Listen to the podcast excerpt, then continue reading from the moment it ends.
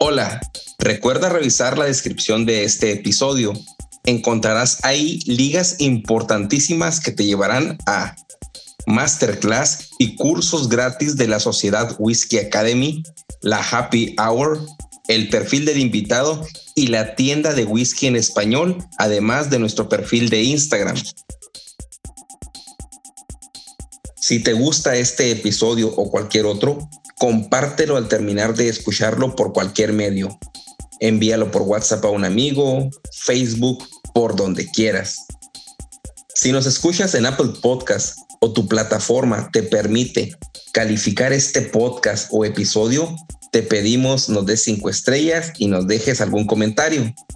Recuerda que si compartes, comentas y calificas, nos ayudas a que este podcast sea descubierto por más personas apasionadas al whisky como tú y yo.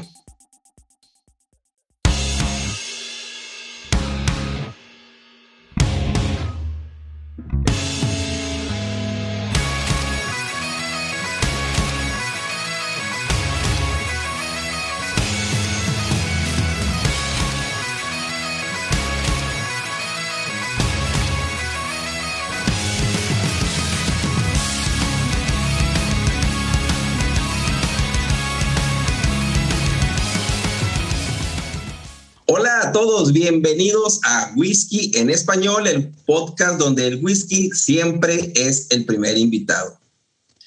En este podcast, cada episodio te traeremos todo lo relacionado al mundo del whisky, noticias, cartas, historia, detalle de las destilerías, datos curiosos y el mundo de la coctelería. Como en cada episodio me acompaña Edgar. ¿Cómo estás, Edgar? Muy, muy, muy, muy bien. Aquí estamos bien. Pues saliendo del trabajo y estoy como que medio dormido, pero pues aquí estamos, ¿verdad? Y aquí le seguimos. Y como siempre digo, con un huesquecito ahorita, ahorita me despierto, no se preocupen. Claro, claro. Eh, Orlando pide una disculpa, eh, no pudo atender este episodio, pero pronto se reincorporará ah, y en cualquier momento estará aquí. Pero Edgar, pues como los últimos cinco o seis episodios hemos tenido a invitados eh, muy especiales que, como dije en el primer episodio, fueron inspiración para este podcast. Y es un placer tenerlo aquí. Y yo creo que ya lo vieron en el título, pero quiero describirlo. Él es un apasionado del whisky y creador de contenido. Tiene un canal en YouTube llamado Cultura del Whisky y su peculiaridad es que en cada episodio tiene ese grado de profesionalismo que lo distingue, y distingue, perdón. Manuel, bienvenido a Whisky en Español. Es un placer tenerte aquí. ¿Cómo estás? ¿Qué tal, Naum? ¿Qué tal, Edgar? Muy bien, muchas gracias. Muchas gracias por la introducción, por la presentación. Eh, estoy muy bien, eh, muy contento de estar participando aquí en Whisky en Español. Eh, ya es un proyecto que me venías platicando desde hace ya algo de tiempo, sé que se viene cocinando y te agradezco que me hayas invitado. No, el gusto es de nosotros. Créeme que, que yo, pues esto no lo sabe nadie, ¿no? Y, como dicen, lo que se quede en Las Vegas, se quede en Las Vegas, pero tuve la oportunidad de casi, casi vernos por allá y por tiempos y cosas no pudimos, pero por eso ya teníamos, parece, era, era, el, era el mes de mayo, como dice la canción, pero pues te, sigo en Instagram y estabas por ahí y ya, bueno, pues no nos pudimos, pero en ese momento todavía no se lanzaba el primer episodio. Yo te quería pues platicar del proyecto y decirte, oye, vamos a hacer algo. Y, claro que para mí, ¿verdad? Eh, pues, eh, pues como es una fuente de inspiración, te admiro, pues quería conocerte en primer lugar en persona, que era lo que más me entusiasmaba, tomarme una foto contigo. Pero bueno, no se pudo y hoy es el momento en que estás aquí y pues como te digo, estamos muy contentos de estar aquí con un tema que es súper especial, eh, que desde un principio tú dijiste, si es whisky japonés, yo te puedo ayudar y este, después de tanto tiempo, este episodio se va a dar es lo que lo, necesitamos porque no sabemos nada de whisky japonés. Así es que qué bueno que estás aquí. No, lo dijiste de otra manera, pero es cierto. Muchas gracias. Bueno, pues primero que te quiero preguntar es, pues, ¿quién eres, no? quién eres, eh, cómo iniciaste en este mundo, por qué un canal. Eh, bueno, tú sabes eh, que la gente te conozca porque hay personas que nos están escuchando, también te conocen, pero solamente conocen la parte de los videos. Y quiero pues aquí platicar a, las personas pues quién eres, cómo iniciaste, además de otras preguntas que a lo mejor Edgar te quiera hacer. Claro que sí. Bueno, bueno, mi nombre es Manuel Banda. por ahí hace algunos años, yo creo ya, a mí me ha, gustado el whisky ya desde hace mucho tiempo, ha sido yo creo que mi destilado favorito. Y yo creo que como a muchos, como a muchas personas, en un inicio eh, consumes tal vez alguna bebida de este tipo, pero no lo haces de una manera tan detallada. Y a mí en lo personal algo que me ha gustado mucho siempre es el, es el vino tinto. Y digamos que el vino tinto fue lo que inició mi curiosidad por saber cómo analizar un producto, una bebida alcohólica, sobre todo porque eh, en mi entorno conocía gente que de alguna u otra manera eh, tenía algo relacionado con los, con los vinos. Y empecé a asistir a, catas, a, reuniones con personas que les gusta el vino, inclusive también algunas sesiones con sommeliers, en fin, me fui eh, abriendo en este, en este mundo y ahí es cuando empieza eh, el tema de que me gusta la cata, ¿no? Ya posteriormente, em, por ahí me reencuentro con un, con un tío que, bueno, eh, él vive en una ciudad diferente y por ahí me llama la atención porque me introduce, me dice, oye, ¿ya has probado, te gusta el, el whisky? Y le dije, sí, eh, me gusta Glenfiddich y, y, etcétera, ¿no? Me dice, te voy a regalar unos whiskies eh, que, y, que saben muy, muy diferente, pero son muy buenos y me regaló una botella de Lagavulin, 16 años, y una botella de, de Highland Park de, de, 12 años. Entonces, para mí eso fue un, un parteaguas, fue un antes y un, y un después, porque son whiskies que la verdad me costaron muchísimo trabajo, no te voy a mentir, son sobre todo el Lagavulin, eh, pues era un whisky que eh, no lograba entender. Y, también inclusive yo creo que me tocaron algunas, algunos lotes muy sulfurosos de, de Highland Park de 12 años, eh, que pues es un whisky que, que tiene influencia a Jerez. Total que fue muy difícil para mí, pero luego ya me introduje con otras etiquetas que no eran aturbadas, como por ejemplo el Glenlish y, y otras por ahí como Glenmorangie, etcétera y, fue lo que me fue eh, dando punto de partida para este, para este tema. Posteriormente me di cuenta que empecé a comprar botellas y botellas y como no se acababan las destilerías y, mientras más me, me, adentraba me daba cuenta que había pues una oferta bastante, bastante grande, hubo un punto en el que me di cuenta que eh, si yo quería tener una exploración vasta de lo que es el mundo del whisky, pues no iba a ser como que iba a estar repitiendo tantas, tantas eh, etiquetas como tal, ¿no? Había que irnos en la vertical con las expresiones de 15 años, 18 años, luego también, pues había que conocer más carácter de destilería, eh, pues yéndonos con diferentes marcas, ¿no? A mí lo primero que me interesó fue el whisky escocés, es mi punto de partida, es lo que yo me, he dedicado a, conocer. Y este, pues bueno, ahí la decisión que tomé fue de eh, agarrar una libreta este, para anotar cuáles eran mis notas de cata de cada, de cada whisky y después empecé a grabar un video eh, con, mi, con mi iPhone, ¿no? Porque literalmente mi objetivo era nada más que no se perdieran las experiencias. Posteriormente, Cultura del Whisky fue una página de Facebook en la que generaba yo como una ficha técnica en la que ponía mis notas de cata y una especie como de calificación. Y ya eh, posteriormente todo esto fue transformándose en lo que hoy son los videos de cultura del, whisky, porque hubo un momento en el que pues yo me di cuenta que todos los canales que seguía estaban en inglés, algunos en alemán, y pues mi inspiración fueron eh, Horst Luning y, también Ralphie, entre otros. Y luego me di cuenta que también eh, pues no era, no era como que tenías que ser un super gurú este, del whisky para poder compartir tus experiencias. Y en español no conocía nada y yo no encontré nada y fue cuando decidí crear el, el canal pensando que iba a ser el primero en español. Ya posteriormente, cuando creé, cuando eh, publiqué yo creo que mis primeros cinco videos, pues me di cuenta que también estaban otros canales eh, de, de, whisky en español.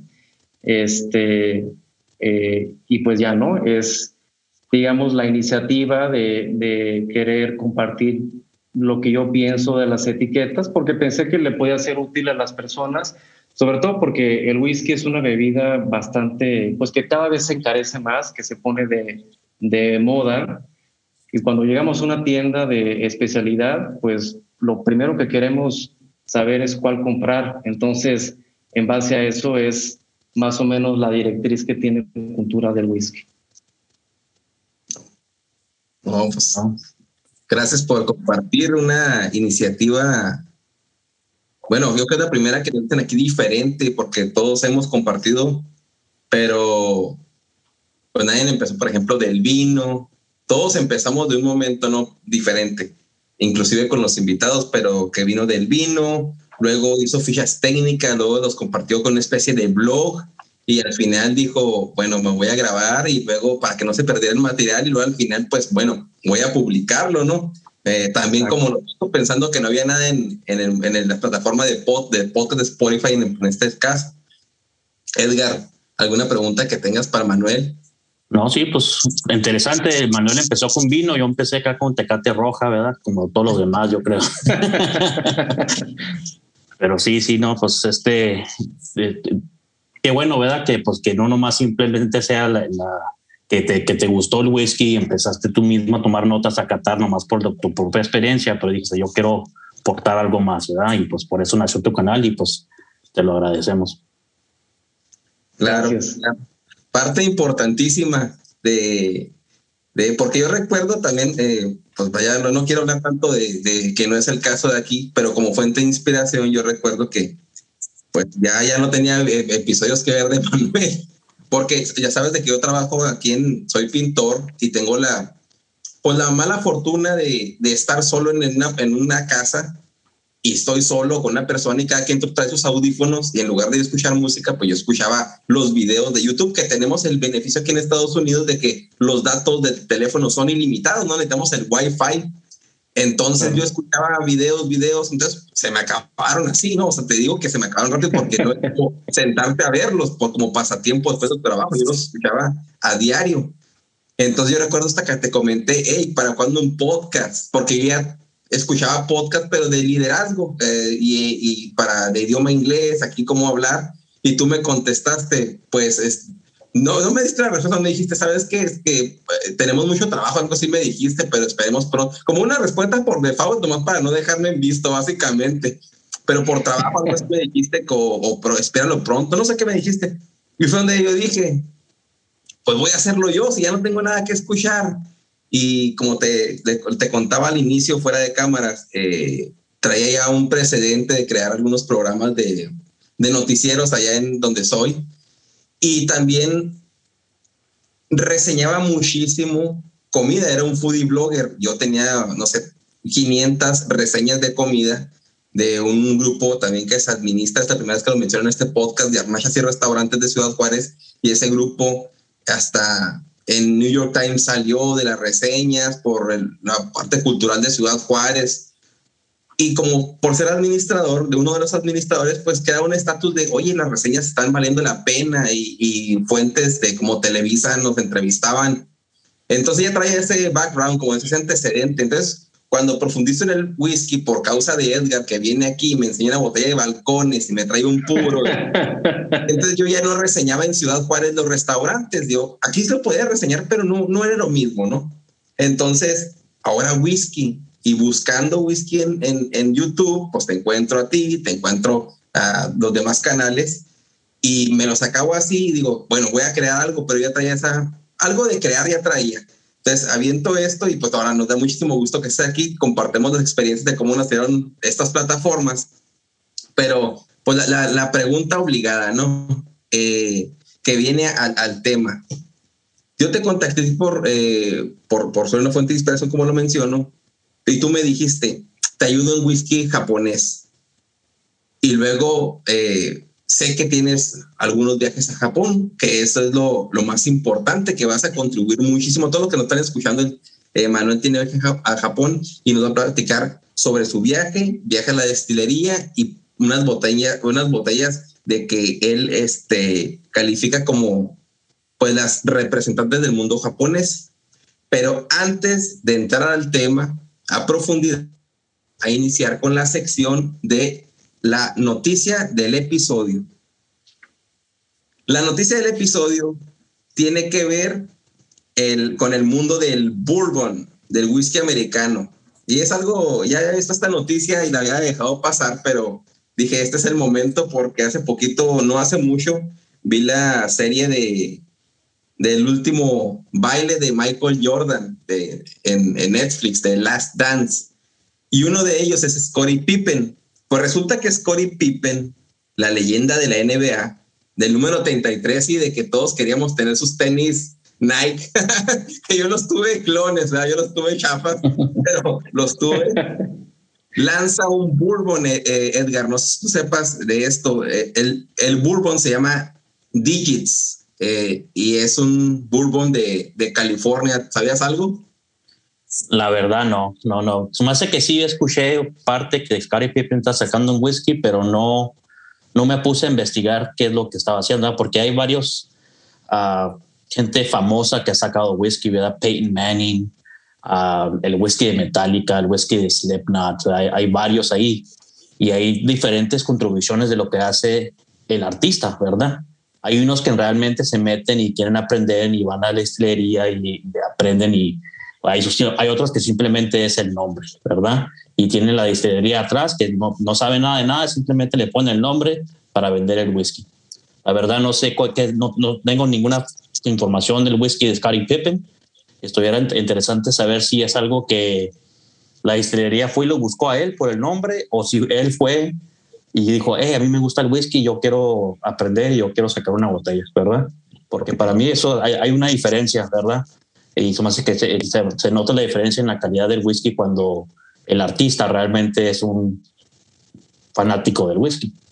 Así que no, la verdad no pues sé nada de, de todas incógnitas que, que, que A ver, a ver, cuéntame pues. Y, y que todo, cada cosa que dijiste, tengo el dato que es lo importante. Mira, él eh, es un fanático del vino y es un fanático del, del vino eh, de una destilería llamada eh, Savage en Cook en Vallejo, California. Eh, es un área, se llama Napa Valley o el, el, Valle Napa, que produce mucho vino de California y desde los pues, mejores ranqueados en nivel, ¿no? De hecho, yo tengo otra expresión aquí que se llama, es un bourbon americano, es un straight bourbon, perdón. Se llama Dog Swissons y es un straight bourbon whiskey eh, finalizado en Cherry cask y también proviene de, de esa área. Pero pues esta no es la excepción, ¿no? Eh, el whisky americano, bueno, es un bourbon lo que es eh, produciendo Scottie Pippen, llamado Digits o Dígitos. Se dice que él, que un amigo de él, este, estaban platicando y le dice, oye, pues no te interesa tener un bourbon. Y dice, no, pues la verdad es que no tengo ni experiencia, me interesan los vinos, no conozco nada. Entonces, pues lo convenció, ¿no? Lo convenció eh, y le dijo, ¿sabes qué? Estoy recién divorciado, dijo acaba de divorciar, no juego más partidos, pues no tengo nada que hacer, vamos. Y cuando llegó, pues uno espera ver, pues, pues llega uno a trabajar, ¿no? Y llegó con, dicen que llegó vestido eh, con una sudadera así gris y roja bien fashion de marca Dior, unos y negros pues muy bonitos y, con pulseras de diamantes, totalmente pimp, ¿no? Eh, y unos zapatos, bueno, y un reloj, no sé si conozcan la marca tu mano, yo la desconocía, es un Audemars Piguet Royal Oak. ¿Sale? Y aquí tengo uno. bueno, no, no lo conozco. Mills, que era su, su compañero, al que lo, lo, invitó, lo llevó y él se metió a profundidad. Dicen que tiene una mesita tipo de esas de fiestas infantiles de Coca-Cola, que está ahí sentado, está metido en el proceso, está que él, que le dieron cerca de 500 muestras de bourbon y él escogió la que quiso, o sea, la que más le gustó. Eh, después de eso, dijo él sí, eh, claro que es un negocio, ¿no? Y la, la etiqueta tiene, eh, es blanco y negro y tiene la mano de, de Pippen, así la palma este, extendida hacia afuera, ¿no? Y estaban también tomando en la chimenea, un Crown Royal dice que estaban tomando ahí con y luego ve la mano y dice, oye, esa mano está digna para, para una revista, una, una, pues una revista como, como famosa, ¿no? Y dijo, ¿sabes qué? Eso me gustaría para una etiqueta de Bourbon. Y es cuando empezó toda esta plática. Aquí lo curioso es que ya se está dando, eh, la, así la noticia del, del, del, Bourbon es que únicamente se vende en Chicago, está a un precio de, 40, de 70 dólares y en reventa fuera de Chicago está en 120 dólares, lo acabo de investigar. Se acaba de empezar este, a vender este 24 de junio del 2021 y eh, viene a 46%. Eh, es un whisky añejado durante cinco años y es, es mezclado o finalmente el master blended es Savage Coke en, la destilería. Eh, lo que te iba a comentar aquí del Mashville, el Mashville que tiene 75% maíz, 21% rye, o sea, si tiene alto porcentaje en rye, 4% de cebada malteada y viene a 46 ABV. Ah, eh, todo esto es muy interesante. Él dice que es, es algo suave, que no es fuerte porque no le gustan esos olores, pero aquí lo que se me hace curioso es que dicen que está ahí metido y todo, pegando etiquetas y todo. Pero dije en un momento, pues qué tanto podría haber salido Pippen de un, de un Bourbon y seleccionarlo porque él, él, él, lo quiso, ¿no? Pero bueno, esta es la noticia del episodio. Eh, Bourbon eh, de Pippen llamado Digits. Lo vamos a poner cuando salga esta etiqueta ahí en, el, en, en la cuenta de Instagram en español Espero haberlo probado para ese entonces y tener una reseña.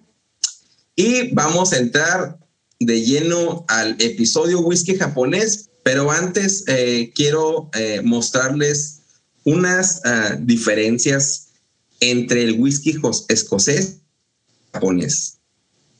¿Sale? Sobre las diferencias entre el whisky japonés y su referente, el escocés, las primeras son son eh, puntos muy genéricos, pero sí marcan una pauta, ¿sale?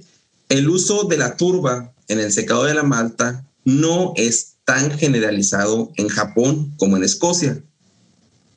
Otro punto es que el filtrado difiere levemente. Dice que incluso las destilerías en Japón usan el bambú para filtrar el whisky.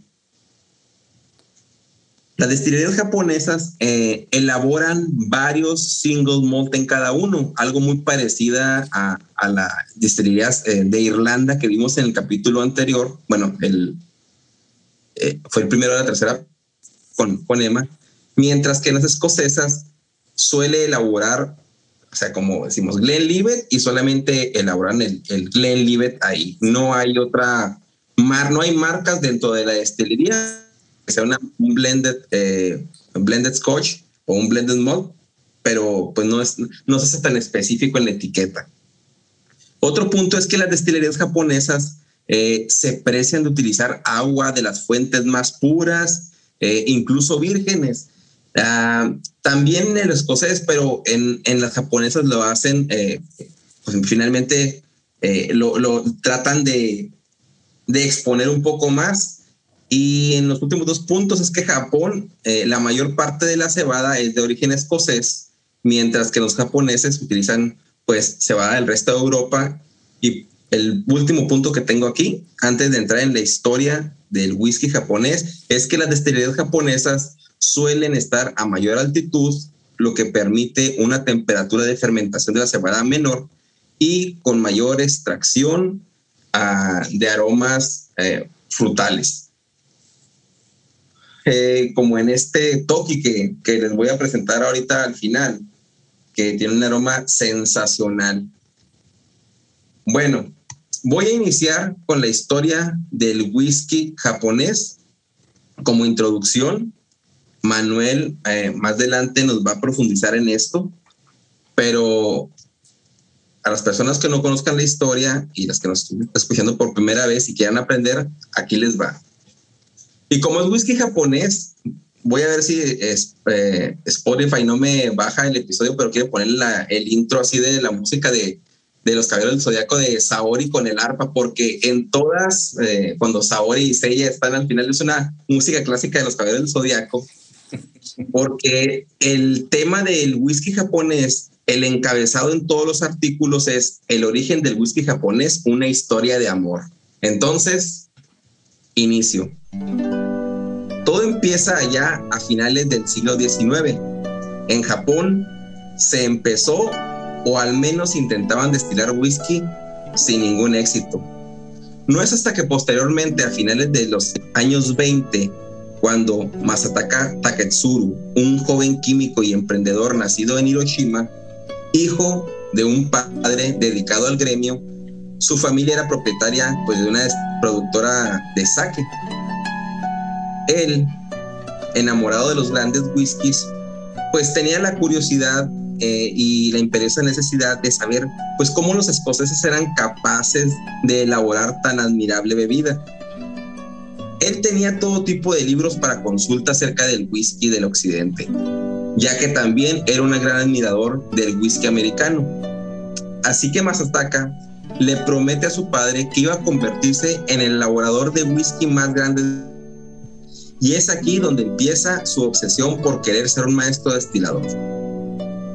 Masataka, que por aquel entonces trabajaba en una empresa eh, llamada Setsu Su Shuso, la convenció de la posibilidad de elaborar un whisky japonés y dijo, esta bebida va a tener un éxito asegurado, no solo en el mercado japonés, sino en el mundial.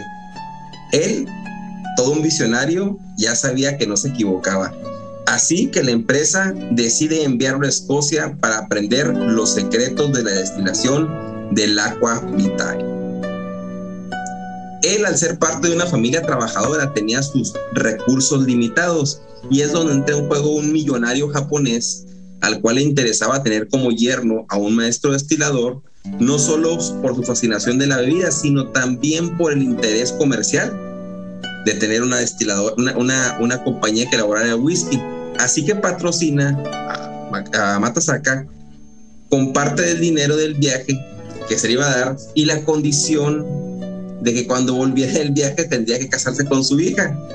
Y pues dicen que el millonario mataba a dos pájaros de un tiro, negocio redondo, y el yerno iba a ser su trabajador, ¿no? Pues su, viaje empieza. Eh, en 1918 eh, llegó a Escocia inscribió en la Universidad de Glasgow, donde estudiaría química orgánica. Ese mismo año, como su misión lo marcaba, trabajaría en las destilerías de Strathspey y Longmorn, donde aprendería parte de la destilación. A mitad de año se trasladaría a Lowlands para trabajar en la destilería de Bones de James Calder Company y aquí aprendería todo lo referente al whisky de grano elaborado por las columnas de destilación Coffee.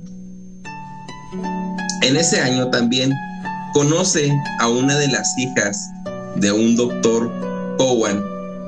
Ya cuando dicen conocen a las hijas ya sabemos por dónde pinta la cosa, pero este científico o doctor eh, fallecido dejaba a su mujer e hijas pues en una precaria situación económica, ¿no? A lo que pues la, la difunta de Cowan le propone a Taketsuru alquilarle una habitación para que viva, sí, por un precio razonable, a cambio de que él les enseñe el arte marcial de Jiu-Jitsu, me imagino que para defenderse, arte marcial que Taketsuru pues era muy hábil.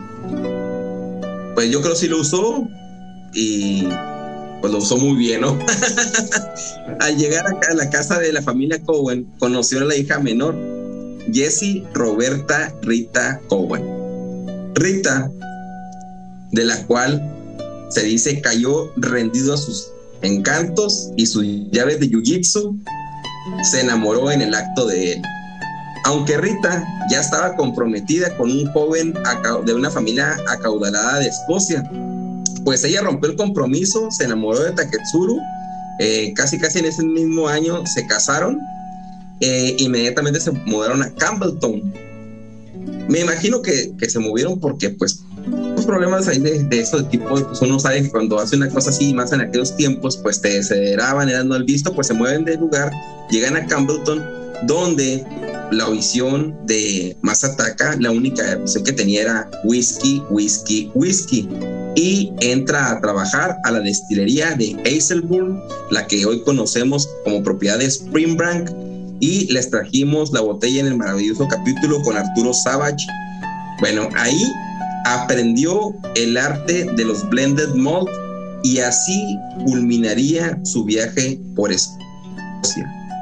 Posteriormente volvió a Japón, ya pues con una mochila llena de conocimiento y casado.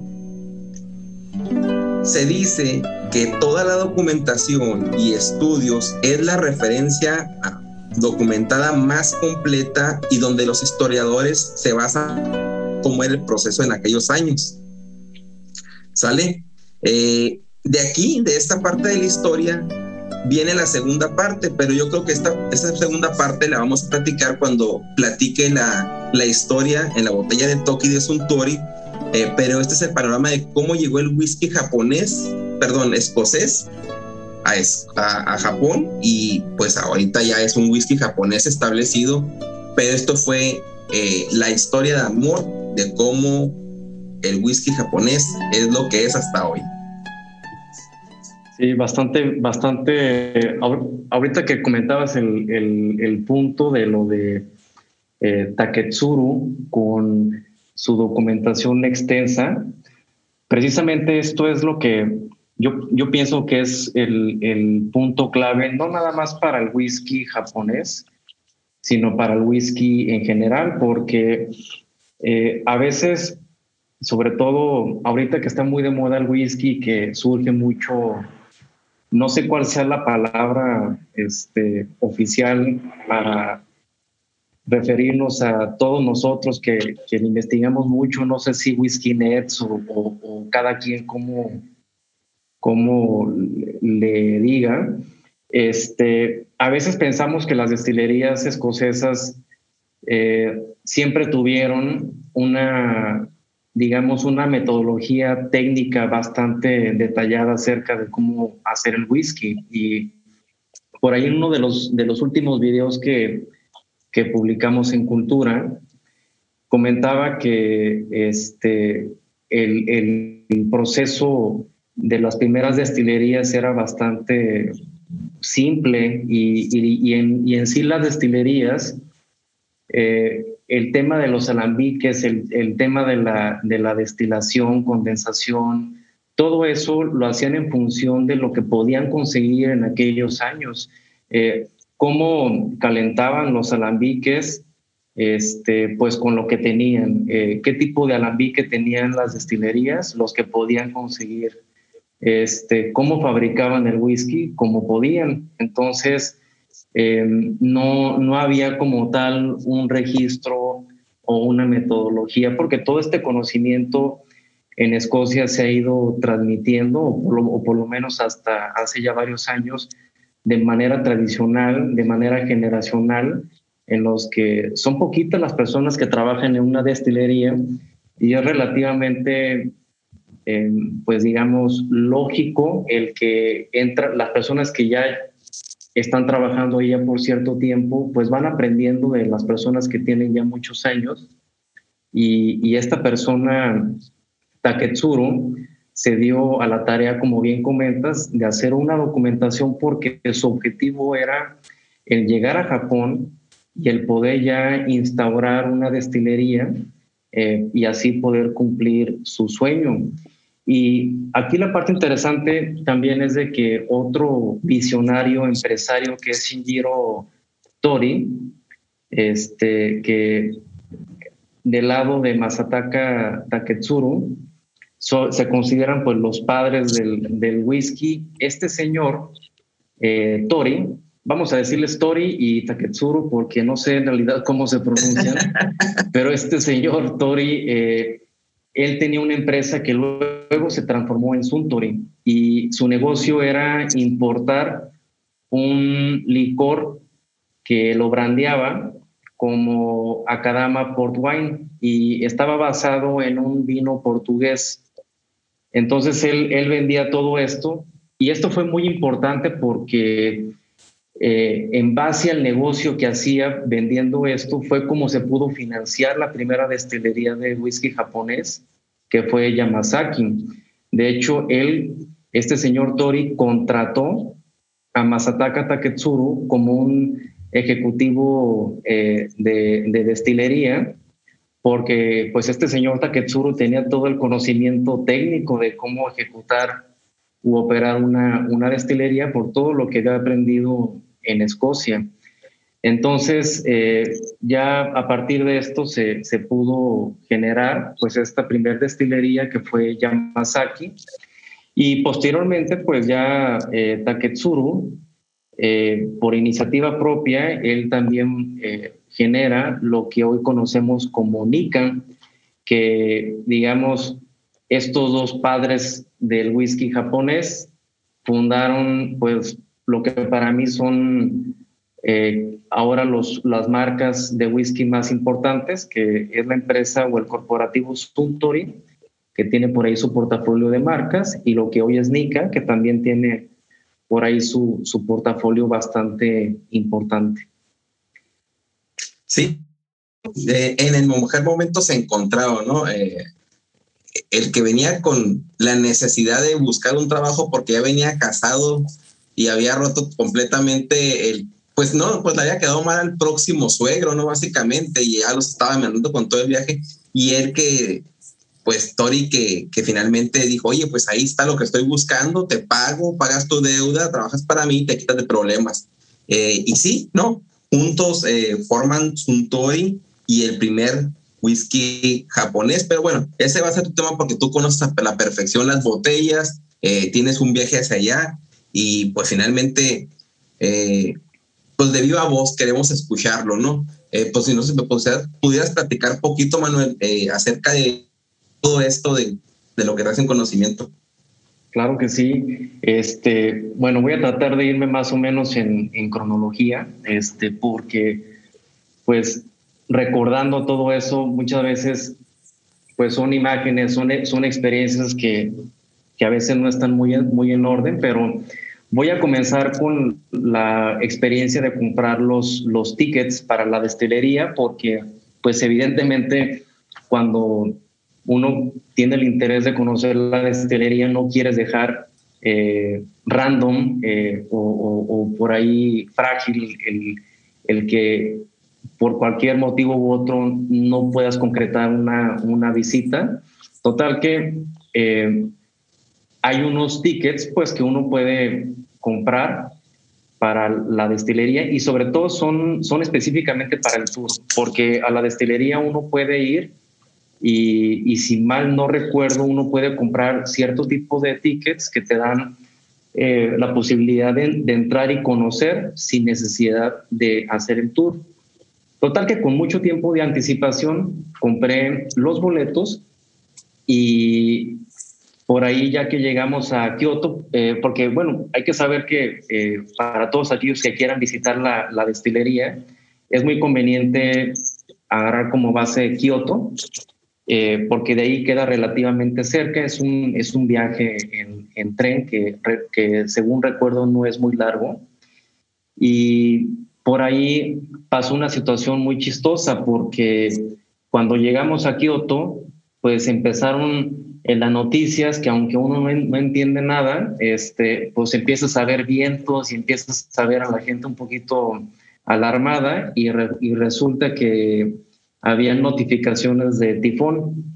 Entonces, eh, por ahí ya estaban preparando porque en sí, cuando esto sucede, yo, yo no lo conocía, pero cuando esto sucede ahí en, en, por lo menos en Kioto, pues le dicen a la gente que no debe de estar en las calles y de todas las zonas turísticas empiezan a evacuar a las personas. Entonces, por ahí uno empieza a notar que vienen los, los vientos bastante agresivos y total que tuvimos que albergarnos en el, en el hotel, ¿no?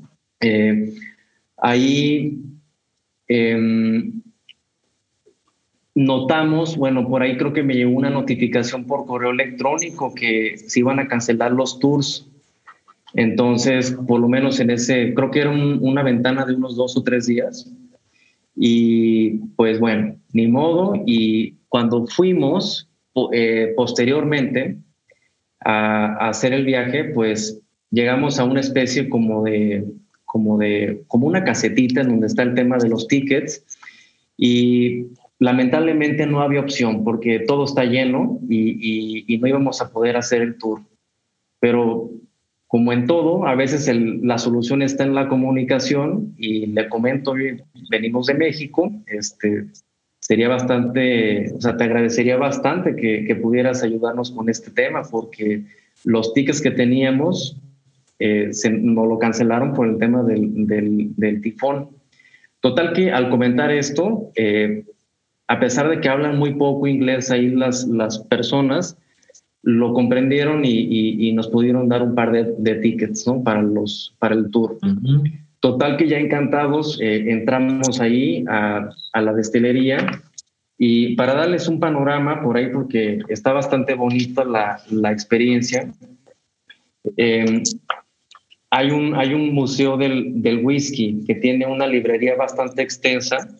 Este, por ahí en el video que, publicamos de whisky japonés, traté de poner algunas fotos. Tienen whiskies bastante exclusivos y es una zona muy padre para, para tomarse fotos. Tienen por ahí también una parte en la que exponen como en mostradores la historia del whisky japonés, pero está puesta la historia a manera de botellas. Entonces tú vas viendo cada botella y vas viendo fecha, qué sucedía en aquellos entonces. Y como Yamazaki fue la primera destilería de Japón, pues está muy ad hoc, ¿no? El, estar viendo la, historia del, whisky ahí. Eh, son muy organizados, ¿no? Este, como uno lo, espera de los japoneses, nos dan una hora en concreto y mientras uno puede ir, uno puede ir al, al gift shop y también puede estar viendo otras, otras áreas.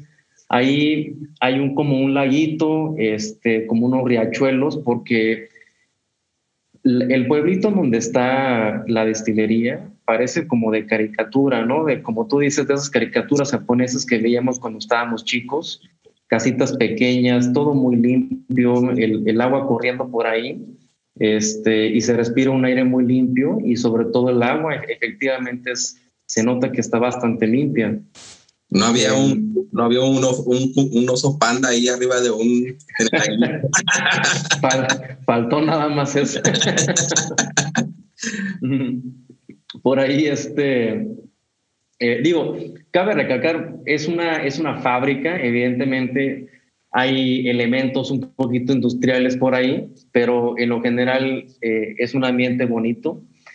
Em, total que cuando ya, ya dio la, la hora, pues Creo que no hay em, tours en español, este, porque te dan un aparato para que, digo, como el que todo mundo conocemos, ¿no? De los museos que te va eh, dando la explicación en, el idioma que tú le piques. Y por ahí, afortunadamente, tenían el inglés y, total que, que empezó el recorrido. Y lo primero que me llamó la atención es que Yamazaki es una destilería que tiene alambiques de diferentes formas y tamaños. Y eso es algo que es muy poco común en, pues en las destilerías de todo el mundo.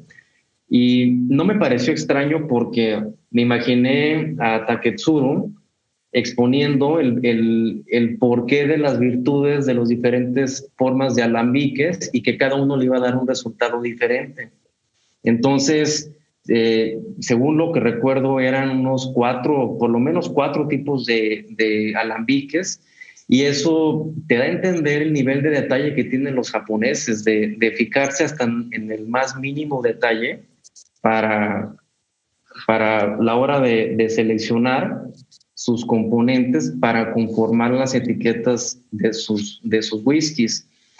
Em, esto está muy interesante y también cuando llegas a la parte del, del, del, warehouse o de los almacenes donde se eh, maduran las etiquetas, es muy interesante ver la cantidad de ingredientes o componentes que tienen los, los whisky makers de, de Yamazaki para conformar todas sus etiquetas, porque tiene un olor bastante, bastante rico y tienen una variedad tremenda de, de whiskies, ¿no? Que luego te pones a pensar de lo escaso que están y lo costosos que son las, las etiquetas de whisky japonés y, y pues bueno, ahí relativamente hablando, pues uno, uno ve que hay mucho whisky en maduración y qué bueno, ¿no? Qué, qué bueno que tienen esta, esta iniciativa de poner a madurar mucho whisky porque pues ya es hora de que haya mejor disponibilidad de estos destilados.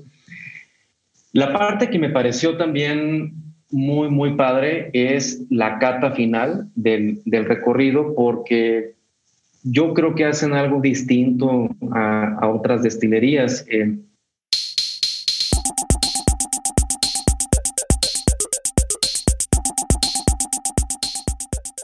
Hola amigos, bienvenidos a nuestra sección de agradecimientos a aquellos amigos que han compartido episodios en sus redes sociales y pues, nos mandan ahí a, Instagram.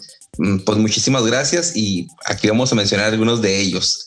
Edgar, ¿quiénes son esos amigos que han compartido arduamente nuestros episodios?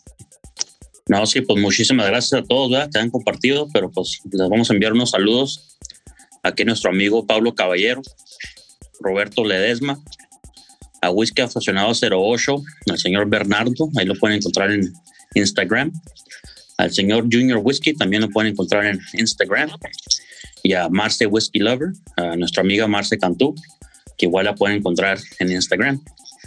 Y también pues una recomendación al podcast Humos de Castilla, de nuestros amigos Jorge y de Dax. Lo pueden encontrar y escuchar en iVoox. Y un saludo a todos allá de Barcelona. Perfecto. También a nuestro buen amigo Samuel Rincón, a, Jorge José Luis Yances, un abrazote a José Luis, Juan Camejo, Luis Eduardo Noguera y yo quiero recomendar uh, que sigan la cuenta de Instagram de Puros y Pistos Podcast de nuestros amigos Sam y Luis Muñoz. Ellos los pueden encontrar ahí en cualquier red de podcast. Uh, pues no, por mi parte es todo. Eh, ¿Algo que les quieras decir, Edgar? No, pues muy agradecido a toda la gente que nos escucha y a que nos comparten, comparten el contenido. Muchísimas gracias. Excelente, es lo que menos que podemos hacer por ustedes, amigos.